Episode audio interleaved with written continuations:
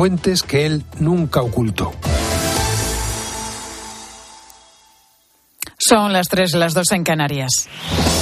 Con Pilar García Muñiz, la última hora en Mediodía Cope. Estar informado. Es el protagonista político de las últimas horas y hoy ha concedido su primera entrevista tras retener la mayoría absoluta para el Partido Popular en Galicia. Alfonso Rueda, esta mañana con Carlos Herrera, aquí en COPE. Y ya es usted un varón de, de, de pata negra, pata negra gallega. Sí, lo, lo decía ayer Feijóo en la reunión de, de Galicia. Hombre, eh, es una enorme satisfacción. No he sentido eh, estos dos años ninguna falta de legitimación, para nada. Yo formaba parte de una lista y el Parlamento me designó cuando Feijóo se fue, pero oiga, todo el mundo entenderá que presentarte directamente y tener este respaldo abrumador da muchísima satisfacción y a mí me, me, me da muchísima más fuerza todavía, que siempre hace falta mucha más fuerza.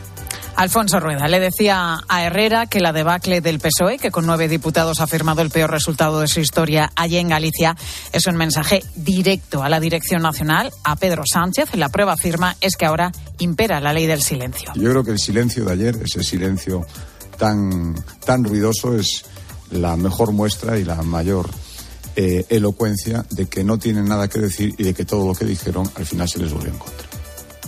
El varón autonómico ha sido recibido con aplausos a su llegada esta mañana al Comité Ejecutivo Nacional del PP. Con Alberto Núñez Feijóo ha protagonizado un curioso baile que puedes ver en nuestra web y tras él el presidente del partido ha señalado en la misma línea de rueda sobre la lectura de las elecciones gallegas. Sánchez se ha acorralado a sí mismo. Buscando levantar muros, ha encerrado al Partido Socialista y a sus socios dentro de su muro. Y tiene las de perder, como ha ocurrido en Galicia.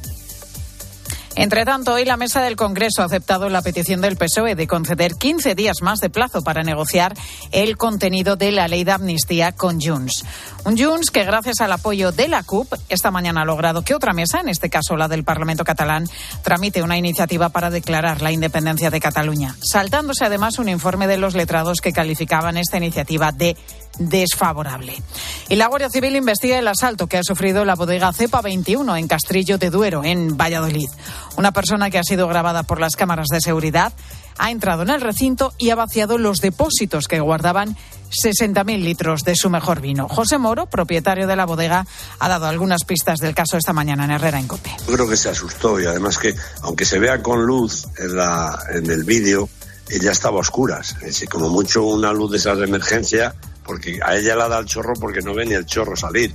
Y ella ya va directamente a esos depósitos que están a la, a por cerca por, de, por donde entró y luego ya no se mete más porque ya se, yo creo que se asusta, hombre, es para asustarse.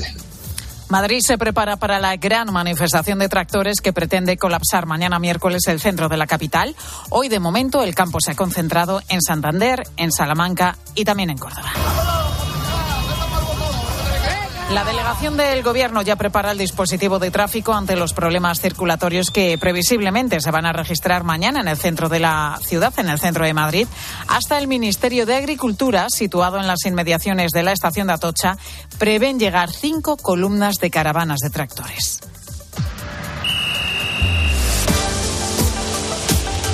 Deportes en Mediodía, Cope. Estar informado.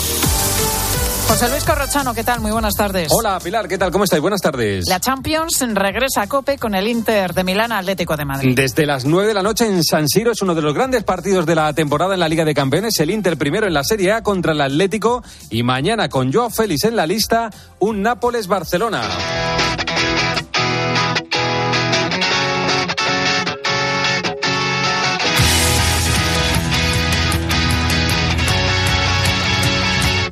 Inter Atlético de Madrid a las 9 de la noche en San Siro. Vamos con las noticias de los dos equipos. Empezamos con la del Atlético de Madrid, Antonio Ruiz, con Marcos Llorente como delantero. ¿Qué prepara Simeone para esta noche?